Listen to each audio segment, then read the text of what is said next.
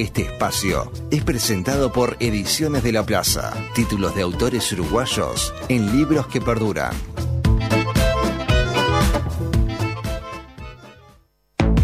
¿Buscas algo para ver? ¿Algo para leer? ¿Algo para escuchar? Para quedarte en casa, los piques culturales de José Mosle.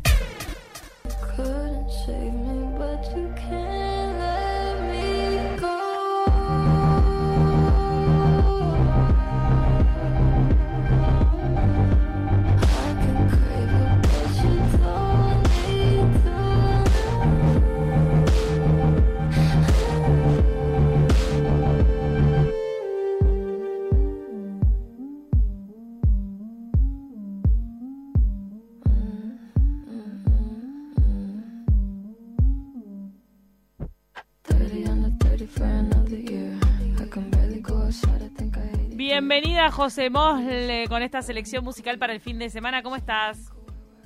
¿Cómo andan? ¿Todo bien? Buen viernes. Bien, Buen viernes. Nos encantó verte el viernes pasado en el festejo.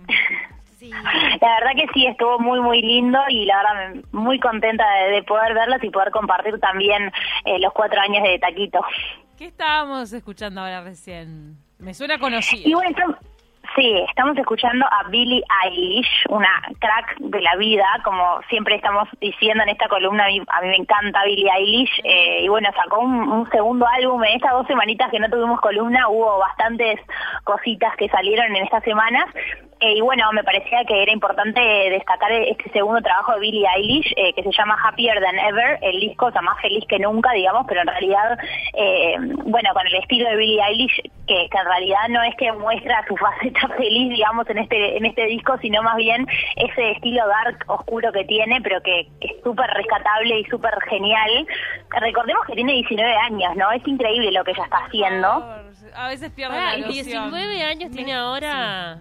A mí me impacta cuando vamos a la edad como que me, explota en la cara. arrancó a los 16. Claro, no, re chica, claro.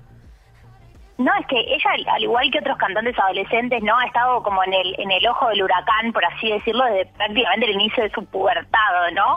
Eh, y, si esto resulta significativo, ¿no? En algún aspecto lo es principalmente porque sus fans y sus seguidores de algún, de algún modo también han madurado con ella y esto como que resulta esencial, digo, ¿no? Para para este disco, ¿no? En, que, en el que en el que obviamente ha madurado un montón eh, y también lo refleja así en sus en sus letras. De, de, hecho dice en una de las canciones se llama Más vieja, digamos de, su maduración, de su proceso de maduración.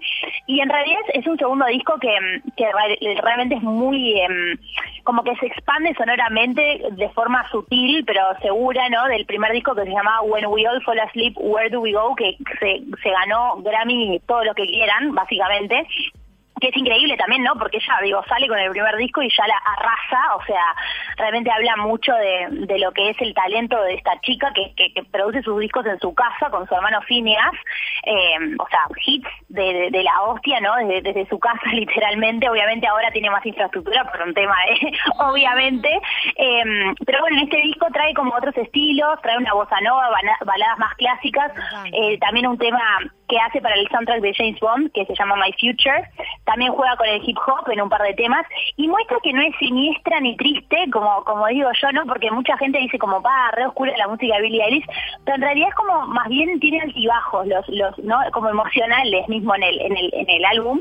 Eh, y la verdad, a mí me gusta mucho ese estilo. Tiene el disco es un poquito largo, tiene 16 canciones, a mí me parece un poco, un poco demasiado largo para un segundo disco, digamos, pero creo que como que cimienta esa personalidad artística que ella en el primer disco como que sacó y que estábamos todos como súper sorprendidos porque es un estilo completamente distinto al que estamos acostumbrados en el pop en general, es como más susurrado, con, música casi que hasta minimalista, ¿no? O sea, poquita música en sí, pero con tremenda potencia, es una crack esta, esta, esta artista eh, y le da como más profundidad a este disco a, su carácter como artista. Habla de, por ejemplo, eh, bueno, ella siempre fue muy a hablar de las relaciones abusivas, del sexismo la industria musical. Eh, ahora también habla de su autopercepción y cómo, cómo cambia su forma de pensar en estos años con el tema de la fama.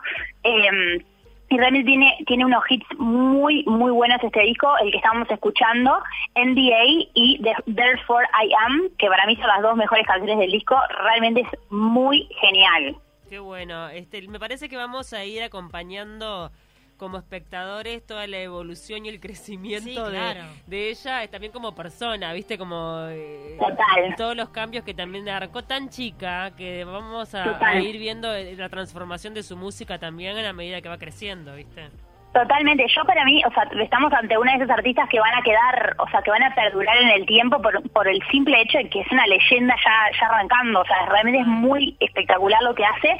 Lo que sí, creo que para el próximo disco estaría bueno que eh, busque producirlo con otra persona, ¿no? Para ver qué más tiene para dar, porque obviamente se queda como en esto del, hermano, que está espectacular, es un crack el hermano, claramente como productor, porque digo, la sacó eh, buena, digamos, ¿no? De una, o sea, que es un tremendo, hizo y todo. Pero me gustaría ver qué otra faceta tiene para dar para el próximo disco con otro productor o de repente, bueno, incorporar otro, no tiene por qué sacar al hermano, digo, ¿no? Pero estaría bueno ver qué otra, qué otro, eh, otra faceta sale, claro. Exacto. José Mole le envía este mensaje a Billie Eilish.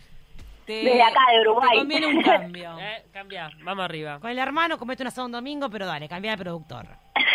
claro, claro, absolutamente. No, igual un genio, además él también, eh, también nominado Grammys, o sea, a ver, un despegado totalmente. Pero creo que podría estar bueno ver qué, qué otra, qué cosa sale, ¿no? Porque tiene tanto para dar este artista que yo realmente creo que, que hay un montón, hay un montón para, para poder compartir con nosotros, creo, con, el arte que hace esta mujer que es espectacular. Eh, eh, así que bueno, la recomendación es conocer este, este nuevo disco de Billie Eilish y, y bueno, y seguir su carrera. Si nos vamos a las series, ¿con qué venís? Bueno, esta vez les traigo una película que se llama La última carta de amor, que es una película romántica en Netflix. No sé si ya la vieron. Yo, no, la vi. Yo no la vi tampoco. A ver, ¿qué, ¿quiénes son los actores? ¿Por qué nos importa siempre cuando es romántica? ¿quiénes sí, sí, sí, sí.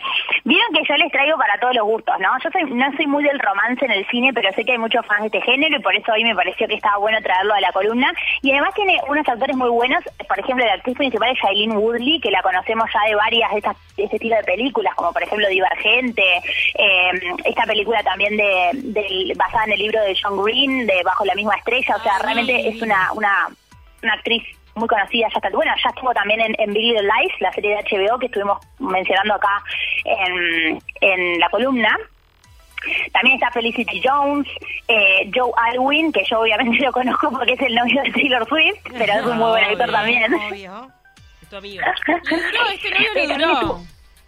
Eh, bueno, sí, bueno, sí, claro, sí, hace, hace ya como cuatro años que están juntos. Ay, está re duro. Un montón, sí, sí, este, una relación muy comprometida y bueno, eh, siempre está haciendo papeles secundarios este actor, eh, pero bueno, en esta película toma un poco más de protagonismo.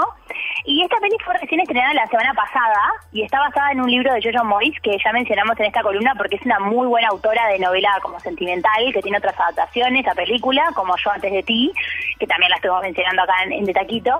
Em, y bueno, esta adaptación de la que hablamos hoy está a cargo de la directora Agustín eh, Fritzel y tiene un guion de Nick Payne. Y bueno, tiene la particularidad esta historia de que transcurre en dos niveles temporales distintos que avanzan en paralelo para relatar dos historias que se retroalimentan. Esto es bastante mm, común, digamos, en el cine últimamente, eh, y más en, el tema de comedias románticas y, no y novelas románticas en general, o sea, es bastante común. Em, pero bueno, les, les cuento un poco la trama de estas dos historias de amor. A ver. A principios de los 2000 tenemos a Ellie Howard, que es interpretada por Felicity Jones, como les decía, una periodista que por casualidad, mientras está escribiendo un artículo que le encargaron del diario donde trabaja, se encuentra con unas viejas cartas de amor de los años 60. Y ahí nos metemos en esa historia, la de los protagonistas de esas cartas de amor prohibido del pasado. Conocemos a Jennifer Stirling, interpretada por Shailene Woodley, una mujer de, alta sociedad, digamos que durante un viaje con su marido por la ribera francesa, imagínense lo que son las imágenes, ¿no? Inicia un romance extraconyugal con un periodista.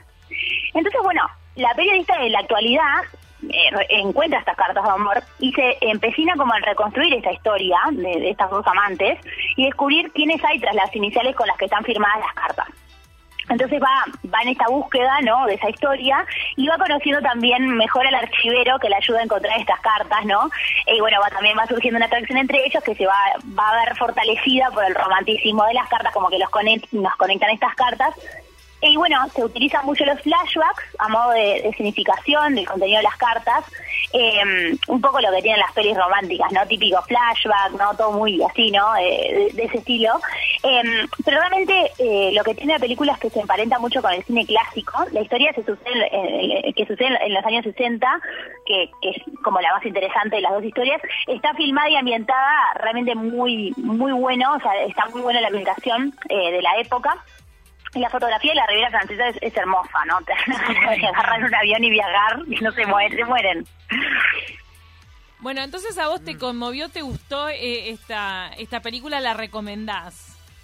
sí, además película romántica, eh, yo hace, ya hace tiempo que no estoy Yo tengo que mirar cuestión de tiempo este fin de semana que Nacho Oves y Pauli me la han recomendado, que es un película. muy buena. Hoy es mi plan. ¿Vos la viste, José? Cartas de amor. Sí, muy buena, muy buena, también recomendada. Otra de esas películas románticas hay que ver.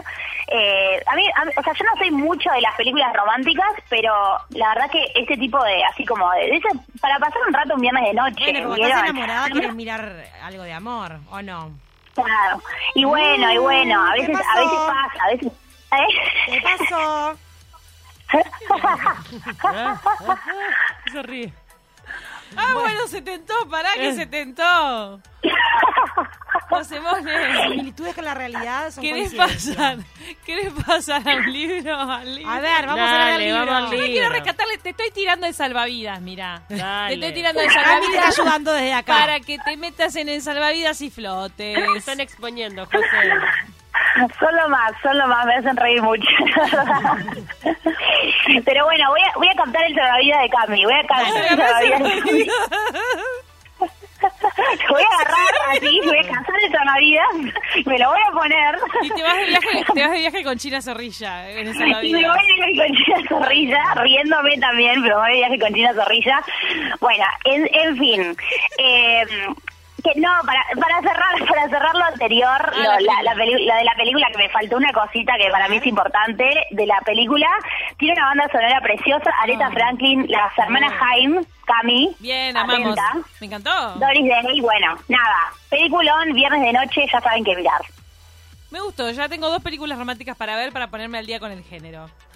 Espectáculo. Y bueno, y ahora en la, con la parte de, eh, de viaje, eh, vamos a viajar con China Zorrilla, con esta recomendación de libro que nos trae Ediciones de la Plaza, que me encanta este espacio que tenemos para aprovechar hablar de libros uruguayos, que siempre es lindo.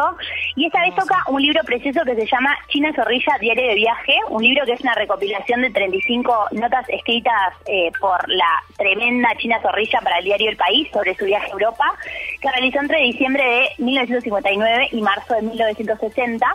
Entonces la China viajó fundamentalmente eh, a las ciudades de eh, París y Londres.